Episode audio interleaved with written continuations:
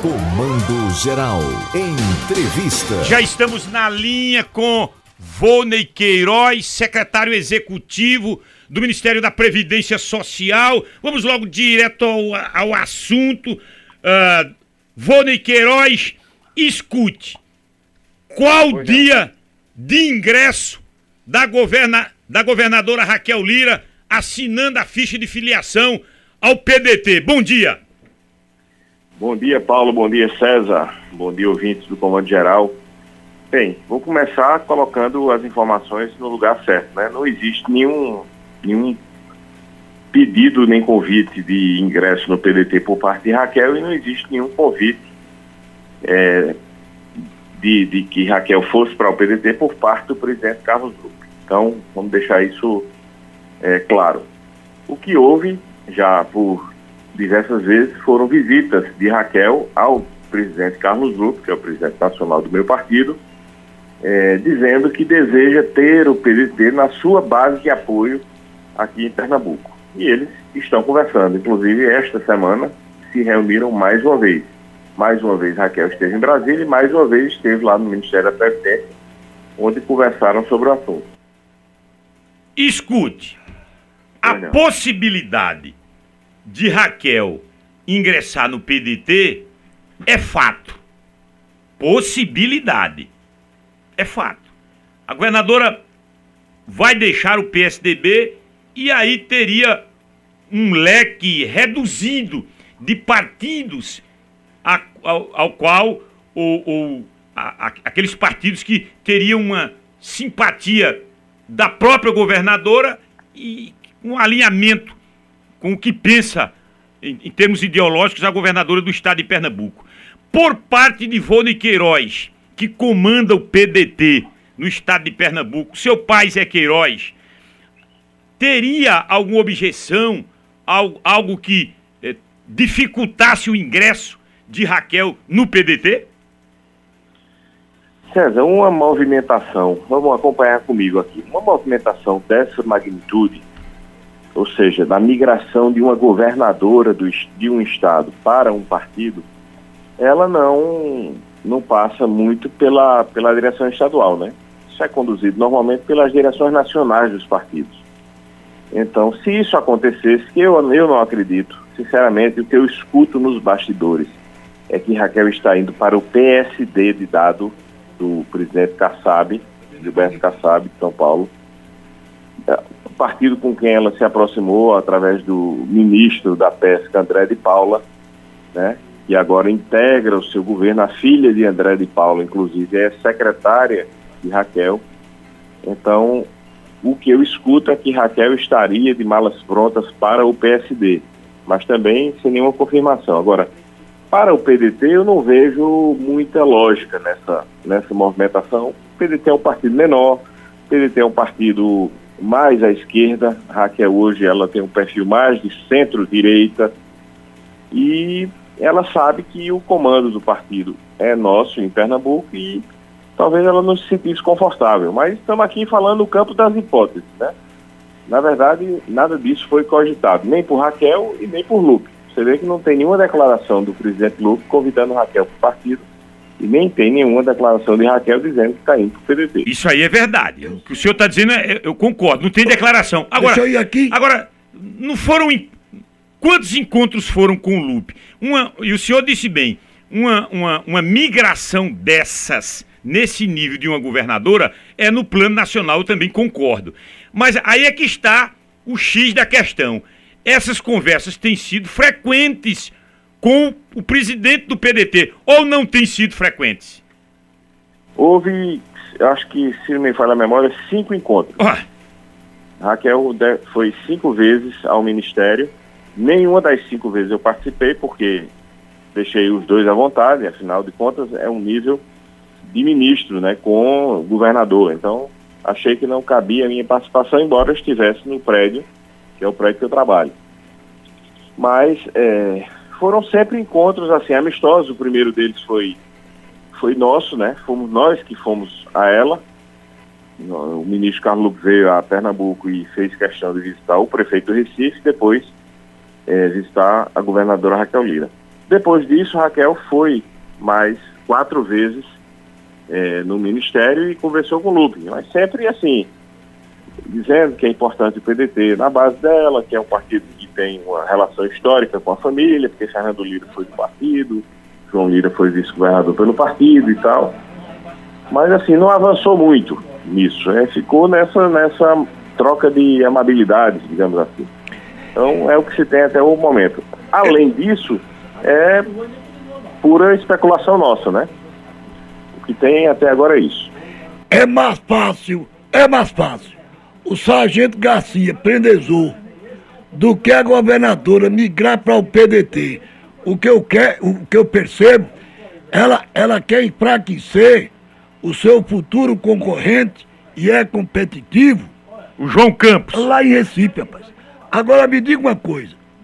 Como o eleitorado do seu grupo político, o clã Queiroz, assimilariam uma mudança no discurso seu e do seu pai, caso isto, isto possa acontecer, deputado? Ô Paulo, é porque a gente está falando muito assim nas hipóteses de acontecer, né? Que na verdade isso não não está não tá muito perto de acontecer não. Eu, eu acho que é muito mais assim é, especulação e tal que termina gerando todo esse movimento. Porque veja, é, na verdade, um, um, jornalista me perguntou, não, mas seu pai deixou de criticar Raquel, deixou de bater em Raquel, porque vocês estão se aproximando, que já parou. É, a resposta que eu dei foi o seguinte, olha, Raquel não é adversária nossa. Raquel, na hora que se elege governadora, ela passa a um outro patamar. Ela é agora governadora de Pernambuco, ela não é mais adversária nossa. Nosso adversário é o prefeito atual, com quem nós vamos disputar a eleição para o ano. Então, são os problemas de Caruaru que a gente tem que atacar, que Zé Queiroz está é, falando, está andando pela cidade. Então, não há uma mudança de discurso. Da nossa parte, nós estamos no mesmo lugar que sempre tivemos. Raquel é que deseja que a gente se aproxime da base dela para ampliar o seu, seu leque político. Ela está no jogo dela, obviamente, ela está certa. O PDT também está no seu jogo, que é de ouvir a proposta, quer é de escutar, e isso, de certa forma, também nos fortalece. Então, por enquanto, é o que a gente tem. Então, não há nenhum desejo então, da minha parte. Então, não há nenhum desejo da minha parte, só para concluir o raciocínio, de integrar a base de Raquel. Da minha parte, não há nenhum desejo. Da parte de Zé também não. Nenhum. Se uma coisa dessa fosse conduzida nacionalmente, a gente ia ver como é que aconteceria a arrumação é, em Pernambuco. Eu não vejo muita lógica de acontecer, porque o nosso principal projeto em Pernambuco hoje, do PDT, eu digo isso como presidente estadual, é a eleição de Zé Queiroz para prefeito no próximo ano. Raquel pode ajudar nisso? Não sei, acho que não. Não. Já tem o candidato dela, que deve ser Rodrigo, então não tem lógica disso acontecer, entendeu? Então o senhor está concluindo nesse raciocínio de que os passos que estão sendo dados pela governadora Raquel Lira são muito mais voltados com vistas a 26 e não a 24. O senhor também participa dessa ideia de que essa, esses passos, esses arranjos, essas costuras, elas estão se alinhando para 26? Seria nesse tom aí de Raquel visar 2026, enfraquecer o filho Eduardo Campos, o prefeito do Recife? Eu concordo inteiramente com. Inteiramente não, concordo 50% com a sua informação, com a sua avaliação. Eu acho que o projeto em Raquel é para 2026. Até porque, César, o PDT não tem deputado estadual.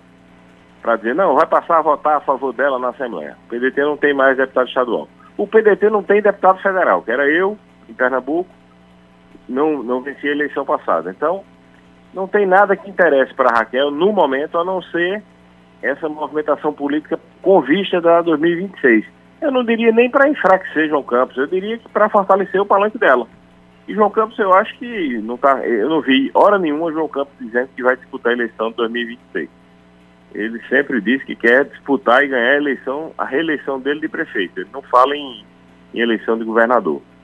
Então, e isso também só quem cuida desse assunto é quem mexe com a política, né? Os políticos e os jornalistas e e analistas políticos, porque o povo mesmo não está nem preocupado com a eleição de 2024, quanto mais com a de 2026. É lógico que João teria que dizer isso, né? Não, primeiro, primeiro passo é me reeleger É, no João, primeiro. João jamais vai falar em 26. Comer a parada, É. comer a parada no primeiro turno, mas também ninguém- não tem ninguém tabacudo aqui não, que o sonho dos campos é voltar ao poder com o filho. Claro, e ele não vai falar disso agora, Claro que, evidentemente. quem, quem, quem falaria? É, é. Quem falaria isso? Primeiro vamos pro ano que Isso, vem. isso, Pra isso. gente fechar, olhe, então, tudo que estava posto antes no planejamento dos Queiroz em relação a Caruaru, tudo está mantido, projeto, objetivo, tá tudo mantido, Vôlei Queiroz.